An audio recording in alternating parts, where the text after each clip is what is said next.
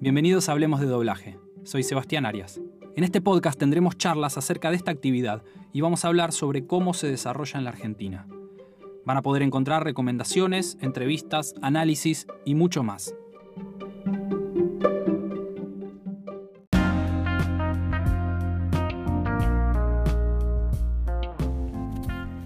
Hola, ¿cómo están? Bienvenidos. Hoy converso con Noelia Sokolovsky. No es actriz de doblaje desde el año 2006, es locutora y además es licenciada y profesora en Ciencias de la Comunicación. Los dejo con la charla que tuvimos con Noé. Espero que les guste.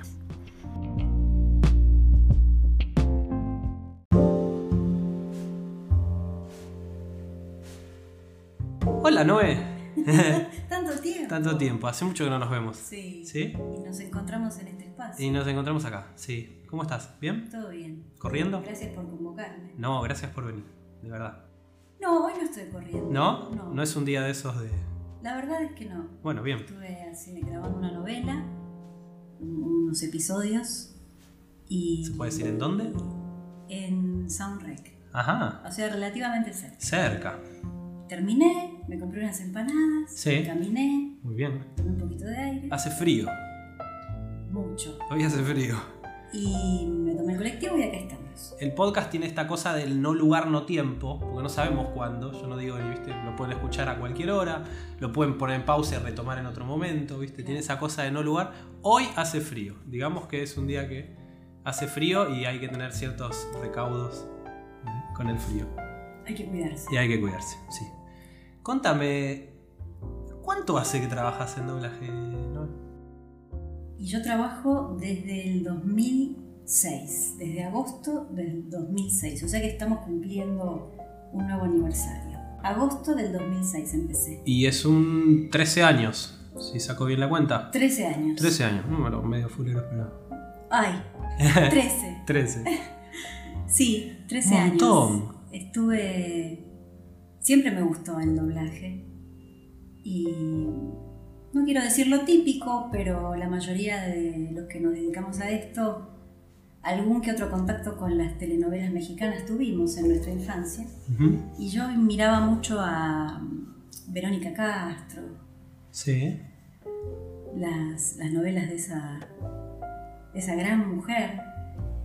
Y bueno, de ahí mi cercanía con, después con el neutro, la, no está bien que lo diga yo, pero la facilidad que quizás pude tener más adelante, cuando decidí hacer un curso con Marcelo Hermán, unos tres o cuatro meses, y mi maestro, Te pongo una pequeña pausa, te interrumpo. Ya ahí hablar de Marcelo Armand, vos ya sabías de que se hacía doblaje o fuiste, fuiste, ¿cómo fue tu, tu primer acercamiento al doblaje? Como decir, ah, se hace doblaje en Argentina, porque Marcelo es un referente, pero ¿cómo diste con él? Como, La historia viene por este lado. Yo primero empecé una carrera, cuando terminé el secundario, empecé a estudiar ingeniería en alimentos en la Universidad Nacional de Luján, donde los pade- padecí dos años más o menos, hasta que me di cuenta de que eso claramente no era lo mío.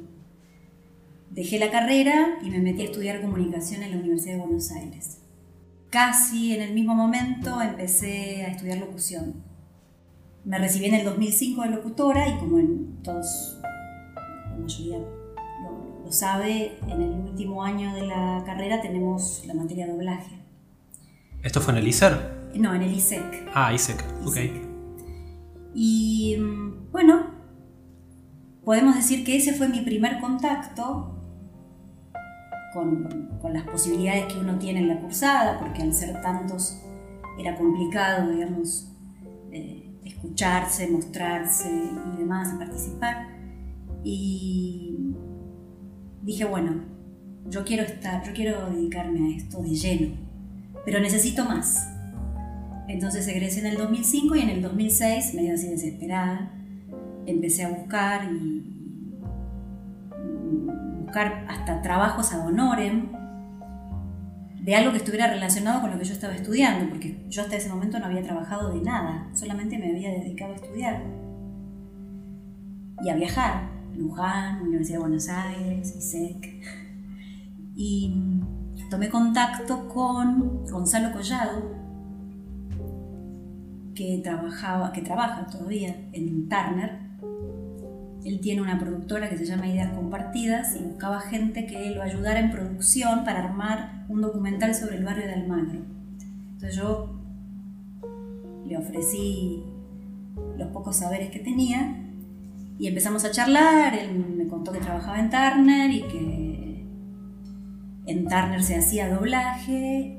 Y así me empecé, a tomar cada vez más contacto y me dijo, mira, eh, Ricardo Alanís está dando unos cursos, como digamos, él era el director y que llevaba adelante el proyecto. Así que me acerqué y empecé con Marcelo Armán.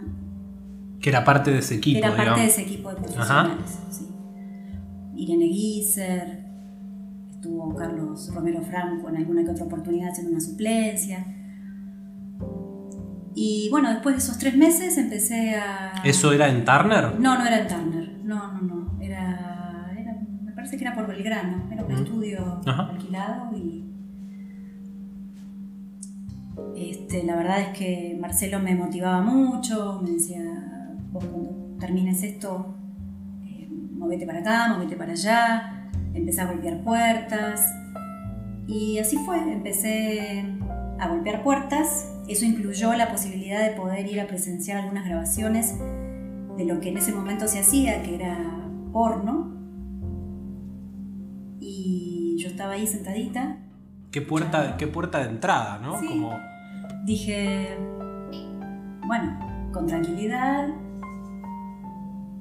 En ese momento estaban dirigiendo Alanis y el turco y un día, después de tres meses más o menos, me preguntaron si yo me animaba a hacer eso, si quería meter un bolito, si yo tenía alguna limitación moral, ética, religiosa o lo que se le parezca. Le dije que no, por supuesto. Y bueno, y así empecé.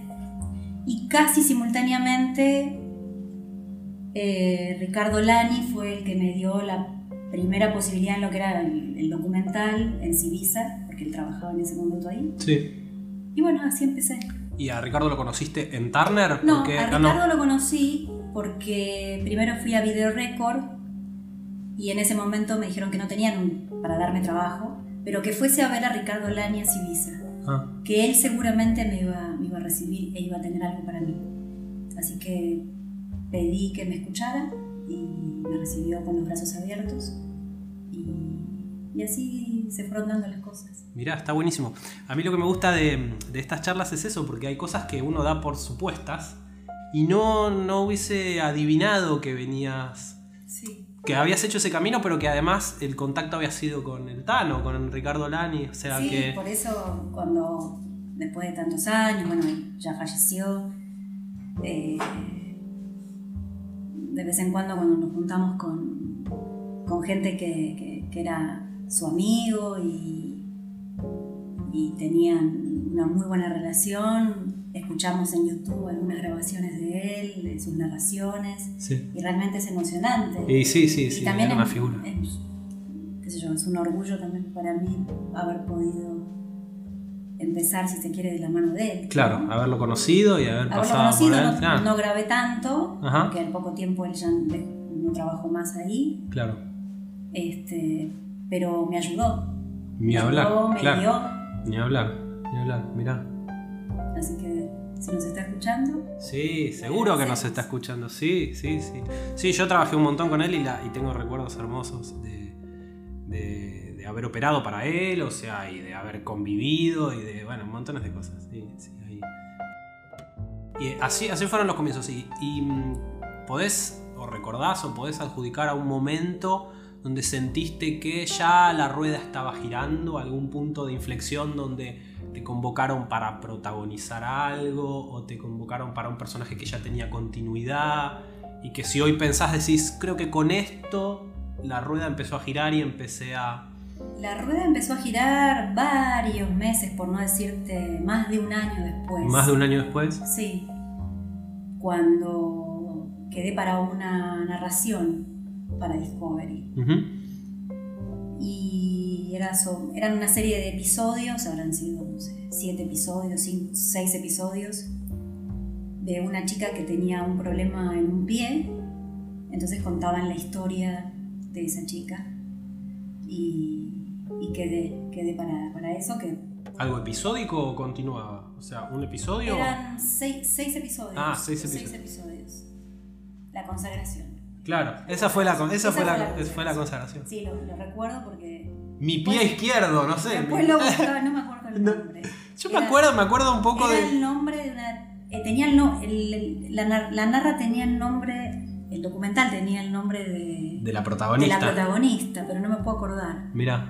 Después lo buscaba en YouTube como para ver si me encontraba, ¿viste? A ver, Sí. me escuchar. Sí, sí, sí. Y andaba ahí pescando fragmentos. Esa, ese fue mi. El primer. Donde vos decís, bueno. Ahora sí arrancamos. Ajá. Claro, hay un punto donde Y eso es. ahí, bueno, se empezaron a dar cada vez más este, convocatorias. Eh, también me acuerdo con vos cuando me llamaste para la película Mar Abierto. La que, Sí. Mar Abierto es. Sí, hay dudas. Las que se quedaban, sí, las que- sí, la- sí. la pareja Porque que Mara- se quedaba- Claro, no, en aguas abiertas. Aguas abiertas. Algo, algo, algo así. Sí. Por eso La- hay dudas. Porque Mar Abierto la- me parece que es una española. Es una española, Una española. Pero bueno, sí, esta es la de la pareja que se queda en el medio del océano. Basada en una historia real, aparentemente. Sí. Sí. Los dejan ahí. Sí.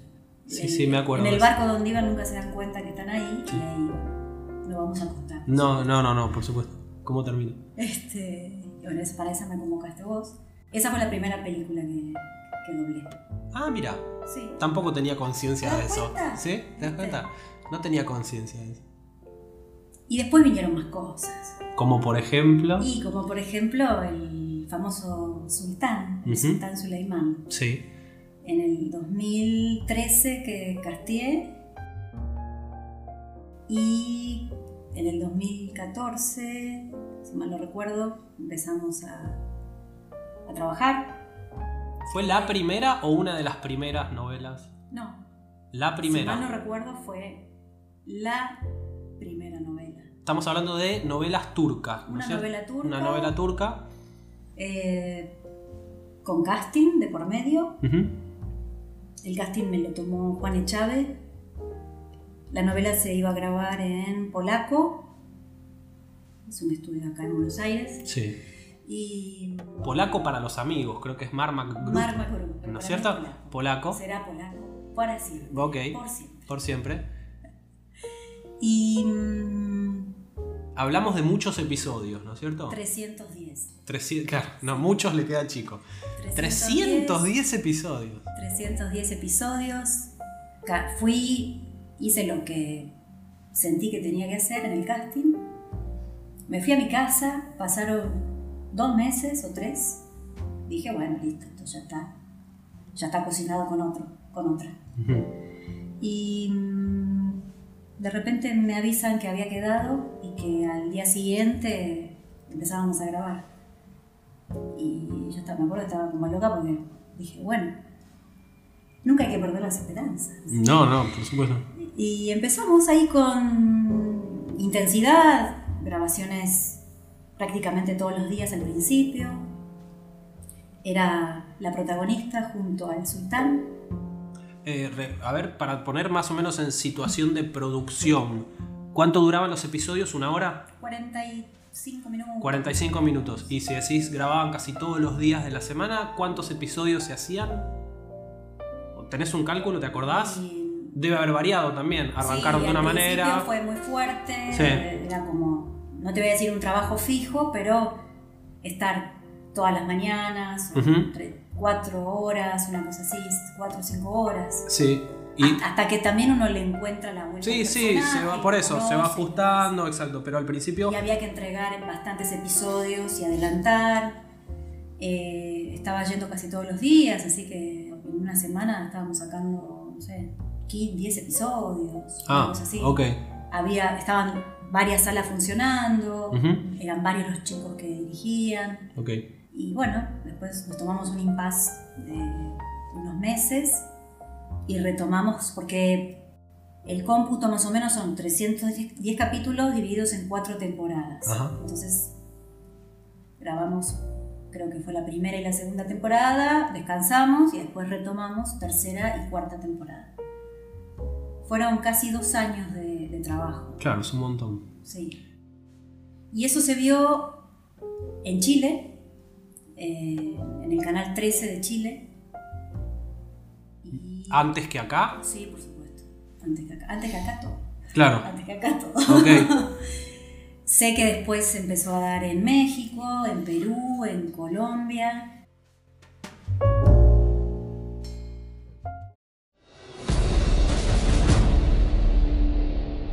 Soy Hurrem, madre de Mehmet, de Mariam, de Selim, de Bayaceto, de Shihan. Soy Hurrem, la esposa del sultán. Les prometí a mis hijos y a mí misma que llegaría el día en que no me arrodillaría ante nadie y en el que todos me harían reverencia y besarían mi mano. Ese día ha llegado. Nadie ha visto mi angustia ni mi agonía. Ningún enemigo fue digno. El día llegó. Ahora me temerán. Deben temerme, porque sus vidas y sus destinos están en mis manos. Ahora dirijo todo.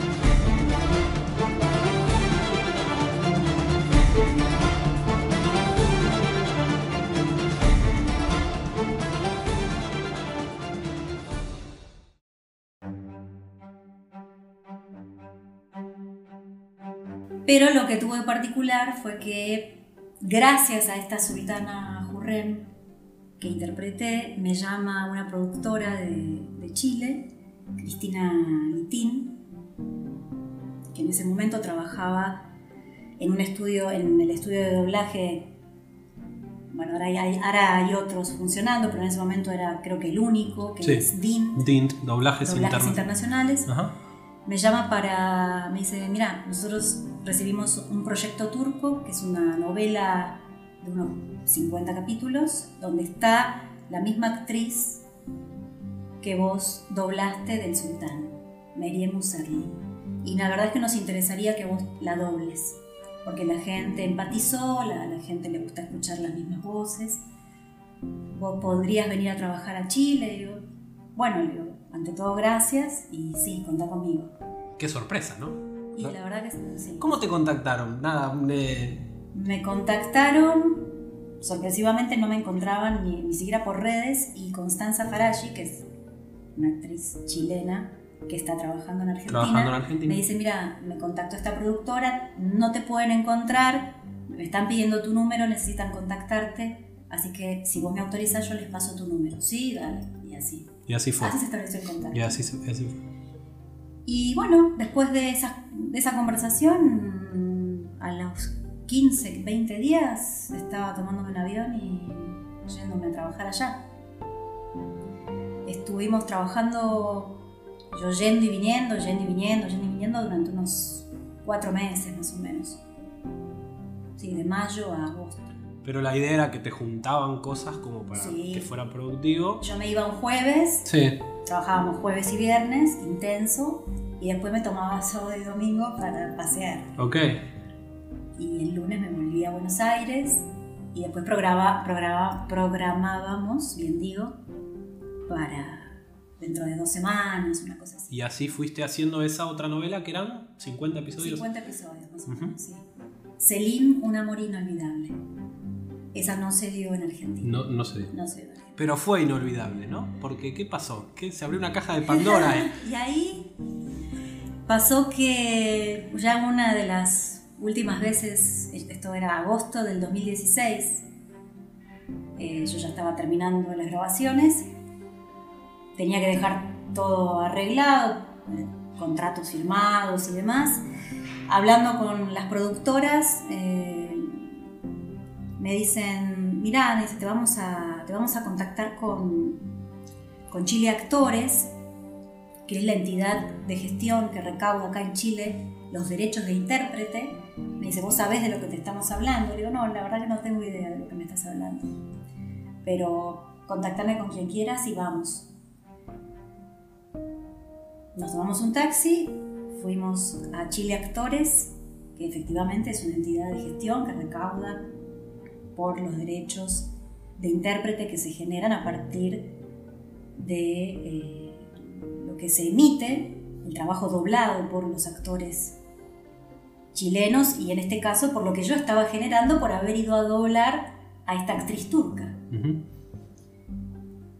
Me entrevisté con el director de Chile Actores, que se llama Rodrigo Águila, él me explicó un poco la situación, me dijo, bueno, por esto que vos acabas de, doblar acá en Chile, cuando hagamos la próxima liquidación, a vos te vamos a pagar los derechos que te corresponden, junto con lo del sultán que se está terminando de emitir acá en Chile. Ah, bueno, le digo, la verdad, yo me estoy desayunando, yo no tenía idea de todo esto. Me dice, bueno, allá en Buenos Aires te convendría contactarte con tal y tal. Eh, fíjate porque eh, es muy importante que inicies alguna gestión. Bueno, bueno, muchas gracias. Llené unos papeles, me afilié a Chile Actores, volví a Buenos Aires, mandé un mail avisando cuál era la situación y convocando a una reunión a, los colegas que quisieran ser parte. Y así empezó esta carrera, si se quiere. Cruzada. Esta cruzada desde el 2016, que todavía sigue de alguna manera, por reclamar lo que yo me enteré medio casualmente en Chile que nos corresponde, que son nuestros derechos de intérprete y que acá en, Buenos Aires hay una entidad que, recauda por esos derechos desde el 2010, que se llama SAGAI. Y, y acá estamos, con un, después de sí, dos años y un poquito más, con un juicio, un fallo en segunda instancia ganado, porque nos juntamos, porque reclamamos, porque no tuvimos opción más que ir a la justicia, más allá de haber tenido reuniones y haber tratado de llegar a, un acuerdo y a un reconocimiento, logramos que a través de la justicia se nos reconozca a, los actores y actrices de doblaje como titulares de derechos de propiedad intelectual. Insisto, es, eh, sin duda sentamos un precedente porque hasta ese momento lo único que Sagai pagaba eran voces originales, pero había recaudado. Pasemos en limpio para el que no, para el que no viene siguiendo el conflicto. Vos volviste de Chile fui, y, asesorándote diste con que había una entidad que evidentemente estaba recaudando. Había una entidad que recaudaba, que pagaba voces originales, pero que se suponía que ponía todo en la misma bolsa. Ahora, cuando uno quería ir a afiliarse, a asociarse por doblaje, te decían no, nosotros doblaje no pagamos, solamente pagamos voz original. Claro, no reconocían que eso generara un derecho, ¿no es cierto? No reconocían al doblaje como con posibilidad de derecho. Entonces nos empezamos a contactar con, colegas y empezaron a saltar todas las fichas sí, yo me acerqué en tal momento y me rechazaron y yo la verdad que me fui a mi casa, no dije nada, pensé que bueno, que si ellos me lo decían era así. Claro. Y una cosa lleva a la otra, terminamos contactándonos con un abogado que estaba, digamos, representando a otra entidad a la que la justicia le dio la derecha y, justamente eh, la reconoció como también como entidad de gestión que es Interartis, Interartis Argentina, que en ese momento tenía como en su cúpula a Luis, Brandoni y a Andrea del Boca, como presidente y vicepresidente. Lucas Rizzo, el, apoderado, digamos, de esta entidad, es con quien nosotros nos juntamos, empezamos las conversaciones, él se especializa en derechos de intérprete. Y reunión va, reunión viene, eh, terminamos iniciando justamente un, juicio, una demanda que fue mutando. Primero nació como, no sé, como, un expediente, como un amparo. Después tomó la forma de expediente y después sí terminó siendo una demanda judicial que hace muy pocos meses falló, la justicia falló en segunda instancia a nuestro favor. Y también gracias a todo esto surge YADAC, ah. justamente. Si se quiere, un, tiempito previo al inicio del, juicio, al inicio de toda esta, esta movida de los actores. YADAC eh, surge pensándola como fuerza colectiva para hacerle frente a algo, a un tanque. ¿sí? Digamos, los reclamos individuales no suelen tener el mismo peso que un reclamo de 140 personas. Entonces, siempre bien asesorados, lo mejor era armar una entidad, que en este caso se llama IADAC, Intérpretes Argentinos de Doblaje Asociación Civil, para hacerle frente justamente a, esta lucha. Y bueno, eh, surgió principalmente a raíz de, toda esta movida. Pero no solamente para eso, la idea también es bueno, que la gente, que los que estén interesados puedan tomar cursos vinculados a la profesión, a lo que hace el doblaje, eh, cuesta mucho, la verdad es que cuesta mucho porque, ya sea por la situación del país o eh, cuesta, cuesta armar a veces los, cursos y cuesta juntar gente que, los, quiera tomar, que los pueda pagar, aunque son más que accesibles. Eh, es todo muy a pulmón.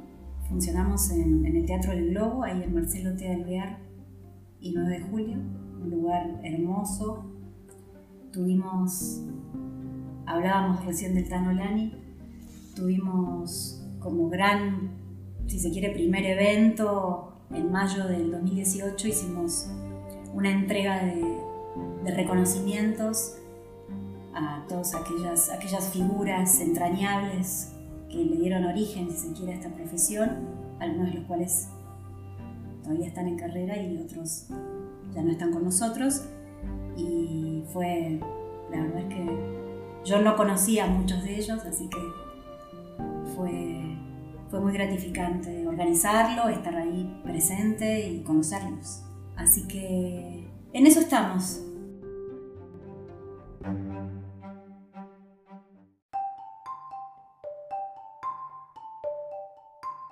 Y bueno, en esta, retomando un poco, en esta última asamblea de Sagay, donde pudimos entrar finalmente, se dio que hacía días que la justicia había fallado a favor nuestro en segunda instancia. Entonces, escuchábamos cosas del estilo, bueno, pero ¿por qué no se acercaron de otra manera antes? ¿Por qué no, no conversamos en lugar de llegar a la justicia? Había otro camino eh, miren, miren a dónde estamos, somos todos compañeros. Y ahí es como que no lo pensás, pedís el micrófono, ya que puedo decir algo. Claro. Dame el micrófono, tráelo para acá. Y, y dije, ¿pero qué están diciendo? O sea, estábamos todos, la verdad, eh, nos parecía sumamente injusto lo que estaba pasando, porque la mayoría fuimos testigos de reuniones donde se intentó por todas las formas no llegar a la justicia. Si uno llegó a la justicia es porque ellos no nos dejaron opción. Entonces, que el auditorio presente se enterara de qué era Diadac, qué eran los actores de quiénes éramos los actores de doblaje, qué era lo que estábamos reclamando, qué era lo que con lo que la justicia había fallado a nuestro favor en cuestión de dos minutos, la verdad que es muy complicado. Claro. No podíamos hacer una conferencia. Y yo me acuerdo que estaba, al principio me puse a gritar, pero ¿qué están diciendo? ¿Cómo puede ser? Si ustedes armaron una comisión, no le consultaron a nadie, hicieron lo que quisieron, todo por atrás, cuando sabían perfectamente que eso no correspondía. Después me calmé pedí disculpas, dije, bueno, ahora me tranquilicé y vuelvo a decir exactamente lo mismo pero con otro tono, a ver si nos entendemos. Bueno, nada, era un, ellos desde el escenario, la comisión directiva y nosotros desde allá del gallinero pidiendo micrófono. Y en esa asamblea, casualmente, manifiestan adelante de todo el mundo que ellos convocan a IADAC porque la causa, la causa está caratulada como, eh, digamos, tiene a IADAC en el, nombre de la carátula, ¿no? Entonces,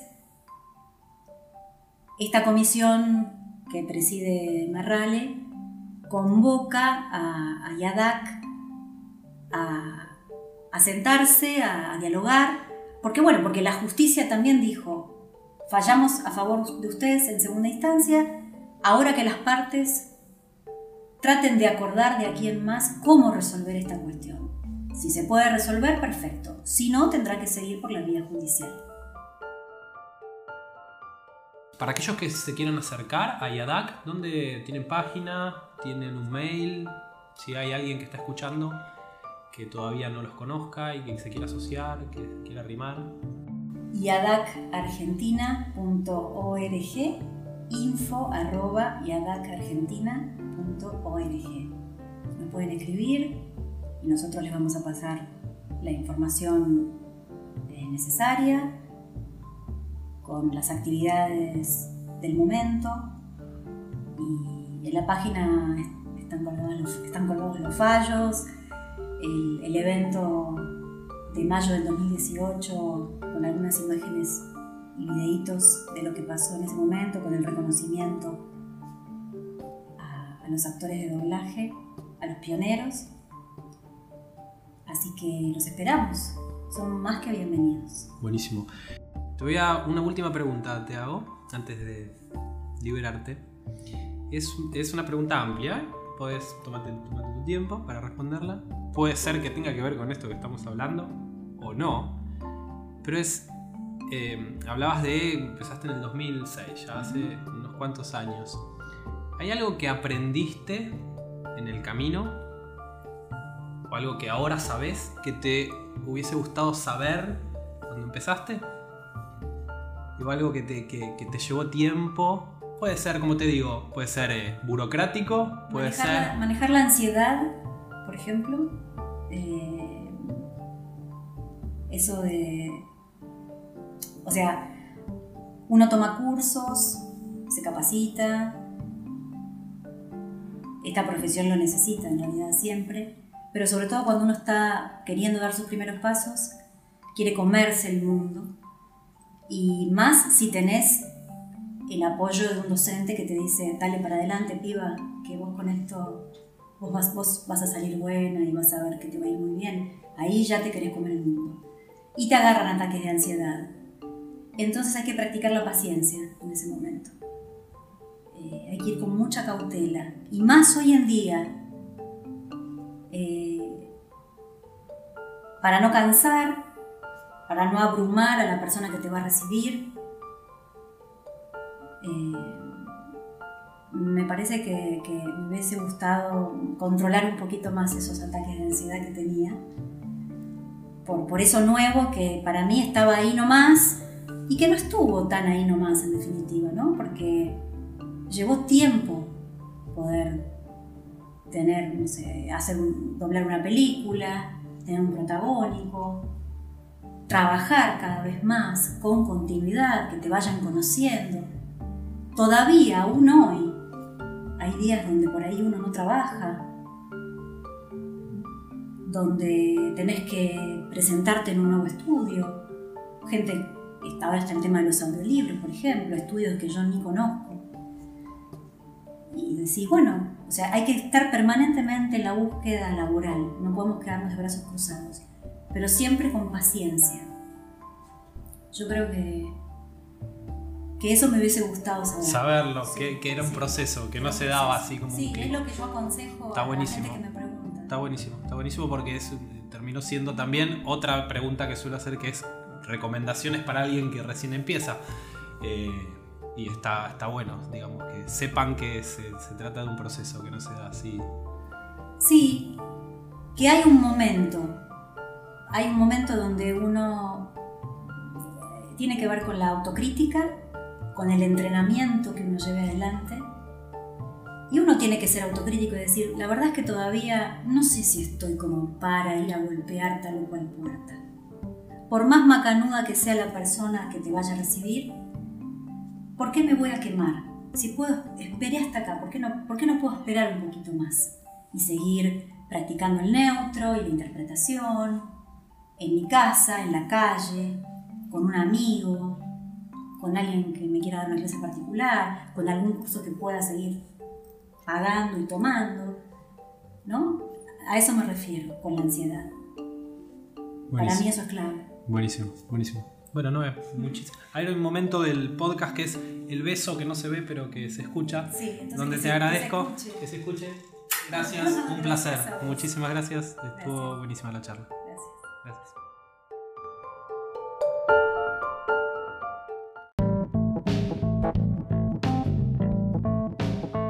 Muchas gracias por escuchar. Si les gustó este episodio, y si todavía no lo hicieron, los invito a que escuchen los anteriores.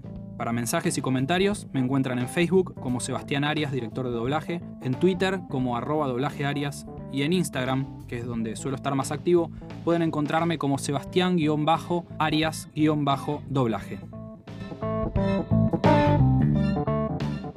To infinity al infinito y más allá.